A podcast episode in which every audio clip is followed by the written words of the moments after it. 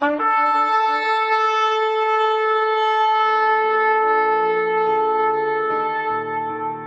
拜是本分，敬拜是机会，敬拜是恩典，敬拜是与神共享天伦。齐来敬拜。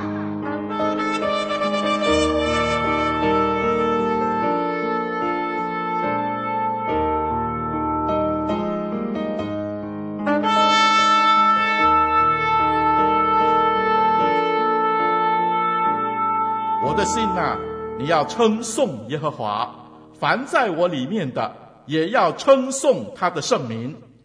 我的心呐，你要称颂耶和华，不可忘记他的一切恩惠。他赦免你的一切罪孽，医治你的一切疾病。他救赎你的命，脱离死亡，以仁爱和慈悲为你的冠冕。他用美物使你所愿的得以知足。以致你如鹰返老还童，让我们齐声歌唱，敬拜永生上帝。人们走过我身旁，他们眼中流露出心中空虚与愁烦，走向未知人生路程几艰难，整日心恐惧，欢笑也是心哭泣，耶稣能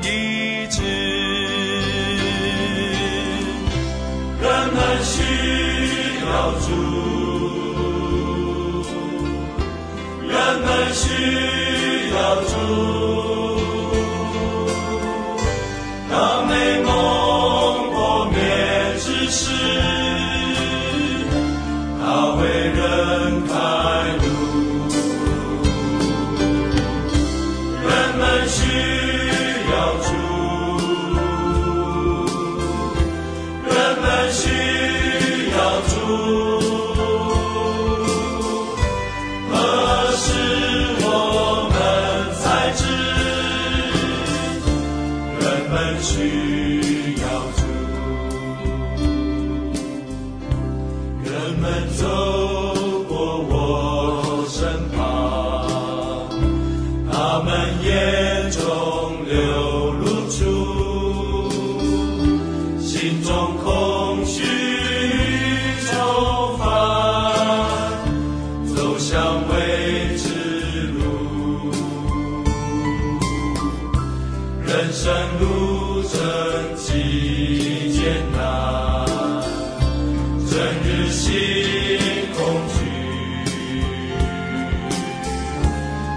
笑颜是心。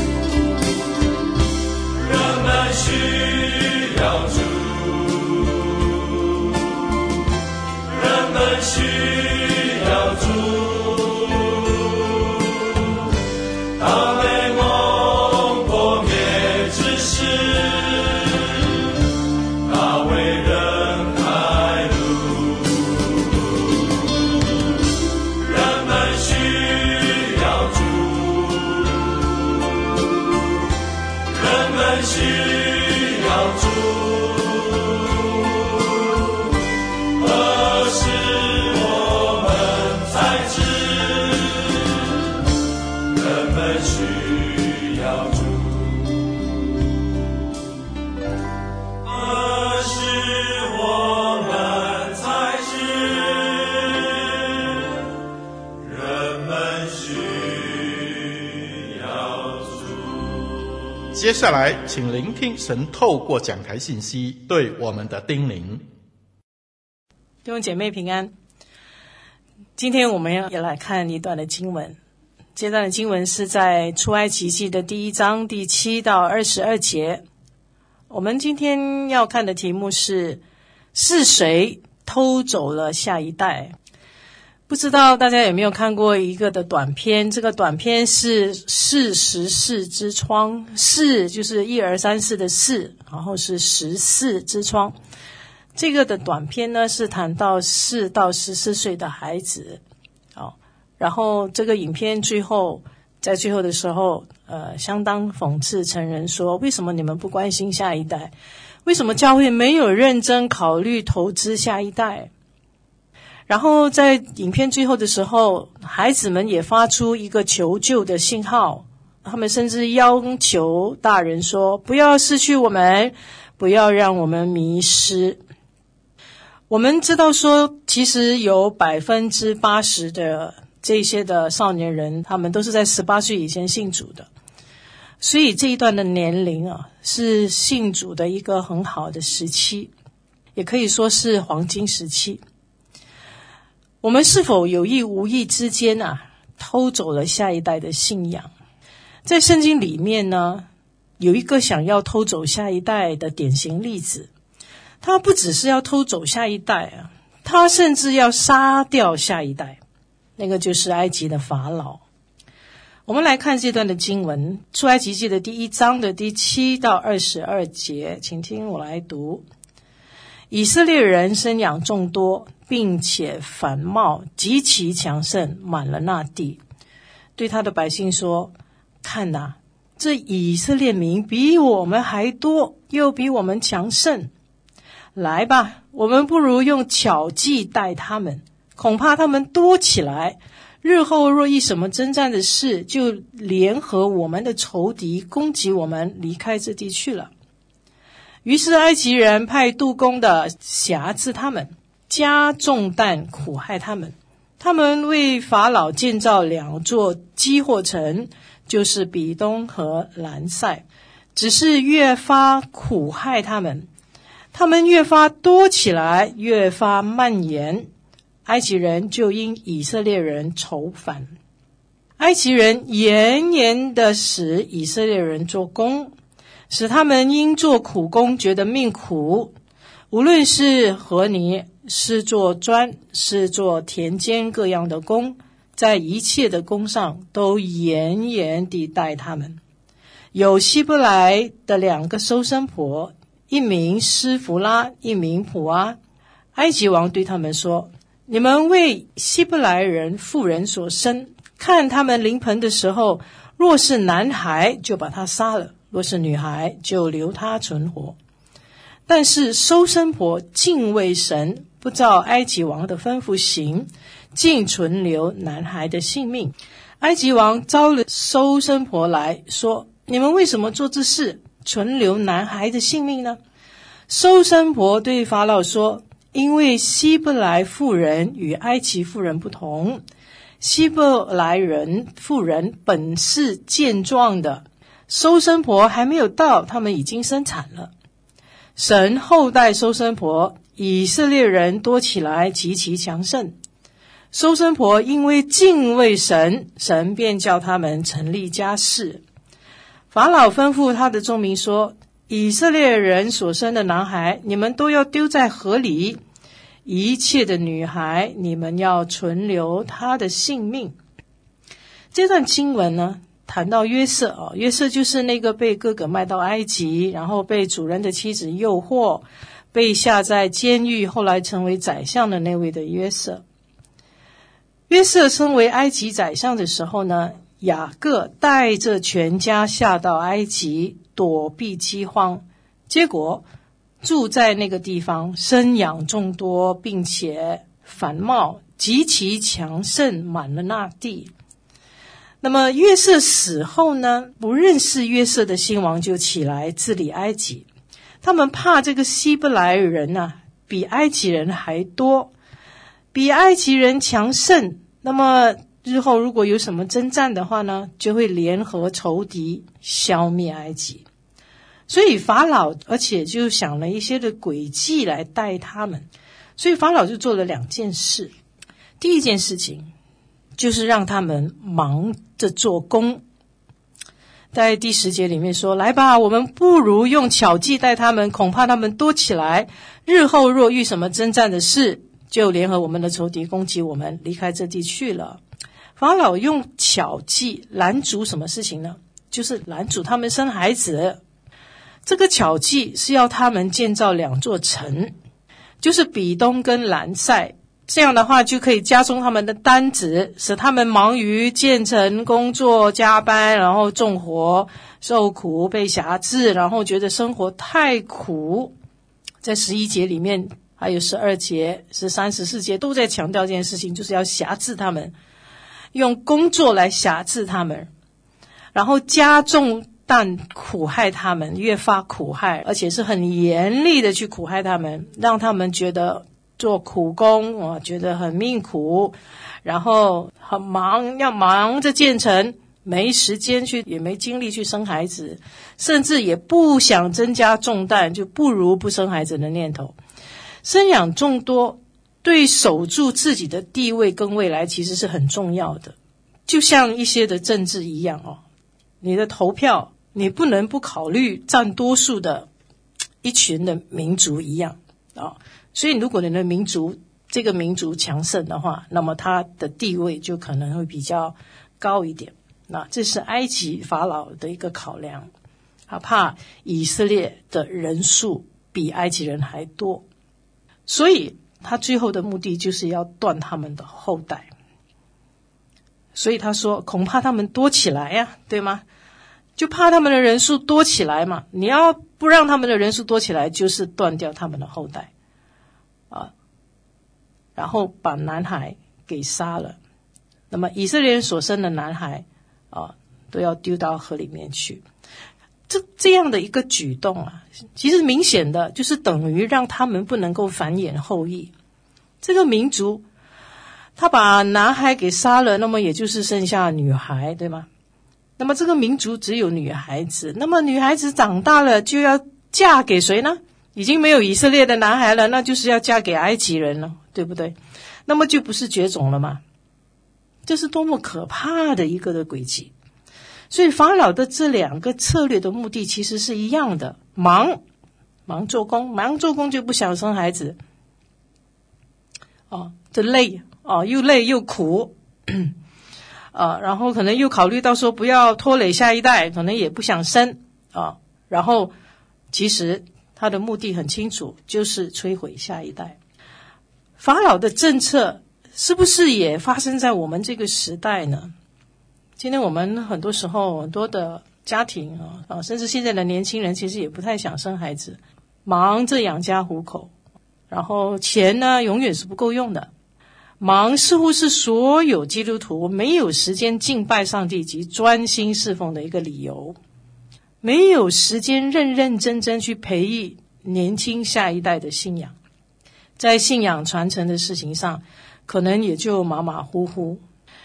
这是我们现在的一种的现象，就是我们的下一代会越来越少。在这段经文里面呢，就出现了两个收生婆。这两个收生婆，一名叫施弗拉，一名叫普阿。神特别纪念这两个接生婆的名字，然后呢，却刻意不提当时候最有权势的法老。当时候的这位的法老啊，是古埃及第十八王朝的图特摩斯三世。他其实是以战功卓越闻名的，被历史学家称为古埃及的拿破仑。所以你看到，其实这个法老这个的权势跟地位哦，是很高的，他的战功是闻名的。可是圣经却没有提到这个法老的名字，提了两个收生婆的名字。法老要杀掉下一代，收生婆却留住了下一代。神使用两个很普通的女人去拯救整个民族。有一些学者认为，他们应该是接生婆当中的主管。由此可见，我们看见了平凡的人，其实却做了不平凡的事情。如果我们还记得当时候的摩西，也就是摩西的母亲跟姐姐，其实也保住了一代的领袖，就是摩西的性命。可见当时候的妇女啊，即便是犯法，也要保护后代。经文两次提到收生婆敬畏神，这个敬啊，就是存留，他们竟然存留男孩的性命，所以这个敬的表达，就是表示说，这些收生婆啊。几乎就是跟法老是唱反调的，是所谓的反对党。面对政治的压力，他们仍然敬畏神，留住了后代。你知道这是需要多大的勇气，需要多大的信心，需要有多少的智慧跟远见吗？我们可以说，这是一场法老跟收收生婆的一个的博弈，是一种智谋的一种的较量。结果我们看见手无寸铁的收生婆胜利了，为什么呢？经文说到，因为神厚待他，在二十节里面提到的，神确实后代受生婆，也后代以色列人的生育能力。第十九节其实很有意思，这里说，原来以色列人的妇女很健壮，原文的意思是。以色列人的妇女啊，她们生孩子的能力很强，强壮到一个地步。这些妇女可以给自己接生啊。希伯来的妇人啊，她们其实都是劳动妇女啊，比这些埃及的富人哦，其实是更容易顺产的。所以我们就难怪说，法老再怎么样给他们苦吃啊，给他们吃很多的苦，做很多的工，他们仍然生养众多。然后越发多起来，而且越发蔓延。当然，这个其实也是应验了神的这个应许。亲爱的弟兄姐妹，谁是下一代的收生婆？是你吗？你有看到培育下一代的紧迫性吗？当大多数人无动于衷、懒懒散散投资下一代工作的时候，你是否坚守信仰传承的重要性和紧迫性？仍然敬畏神，排除万难，留住了下一代，繁衍下一代，复兴下一代呢？我们关心下一代的信仰传承吗？我们有没有培养出新一代像摩西的领袖一样呢？传承工作是青黄不接，还是青出于蓝更胜于蓝呢？有一个长辈这样子说，他说。下一代没出息，是因为这一代不争气。你赞成吗？我们常常会批评说下一代没出息，我们甚至看不起现在的下一代。但是这位长辈说，我们的下一代之所以没出息，是因为我们这一代的人不争气。我们是不是就是这个不争气的这个的上一代呢？二零零九年到二零一一年，一家国际机构调查了中国的四千名的青少年，百分之六十的人，他们不知道人生的目标是什么。有将近一半的孩子想过自杀，有百分之三十七尝试过自杀。暴力性行为、成瘾、盗窃，更是一幅世界性的画面。教会中的孩子与教会外的孩子，在这一方面。并不会有太大差别。教会中的孩子一样会在夏令营中偷窃辅导员和同学的手机，一样会坚决抵赖，不承认自己所犯的罪。他们一样会意外怀孕，并且感染性病。他们也一样会以极为肮脏污秽的话辱骂人。他们也一样在巨大的学业。压力下找不到人生方向。全球有六分之一的人口是处于十到十九岁这个年龄段的。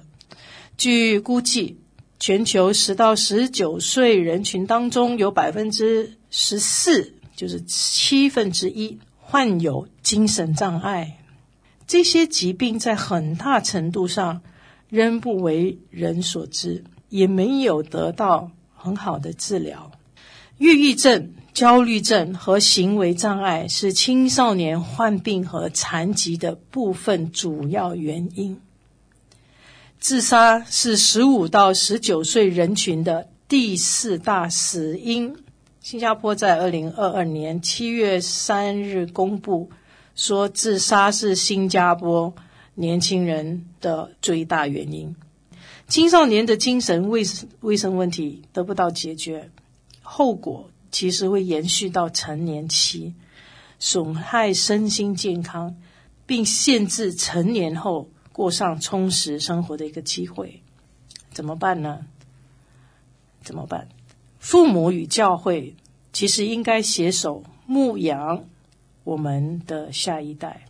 年轻人他们看重什么？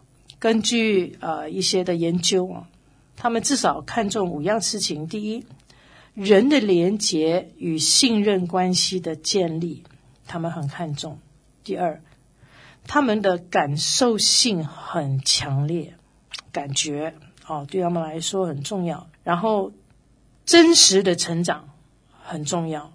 最后一个就是议题与命题导向思考。这些是他们看重的。我们是否会在这几项啊，其实其实是四项啊，这四项里面来去关注他们的精神健康？亲爱的弟兄姐妹，是谁偷走了下一代？是父母吗？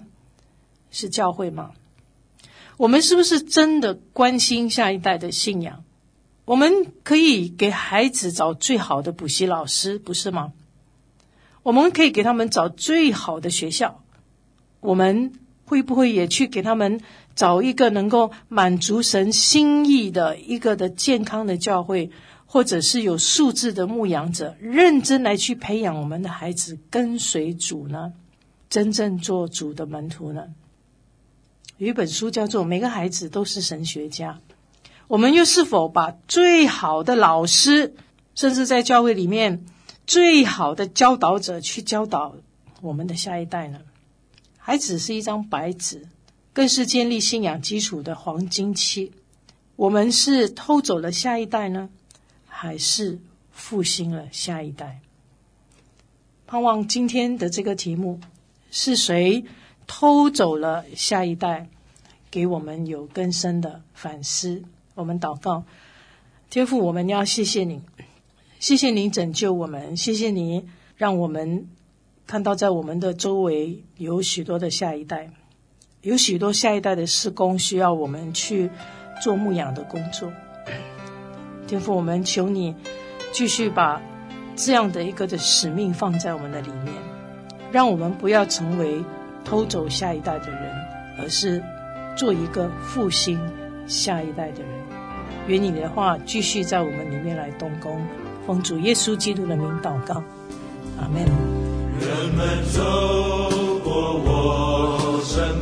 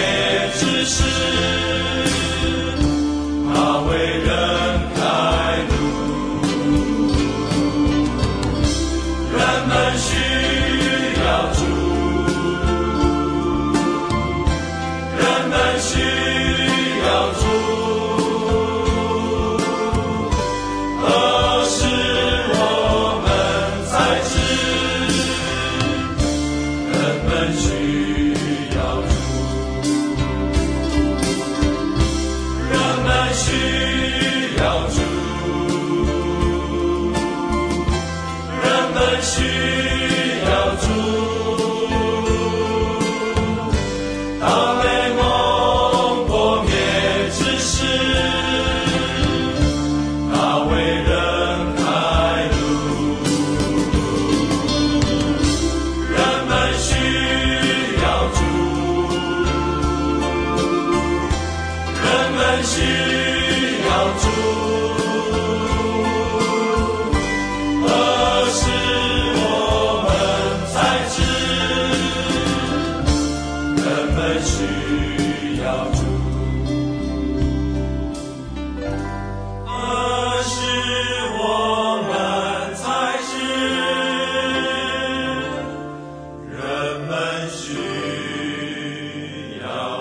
水之声与您一起线上的敬拜，在此暂告一个段落。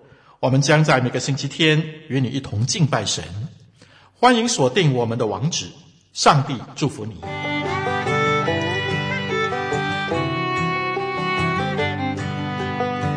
相约下个主日，齐来敬拜。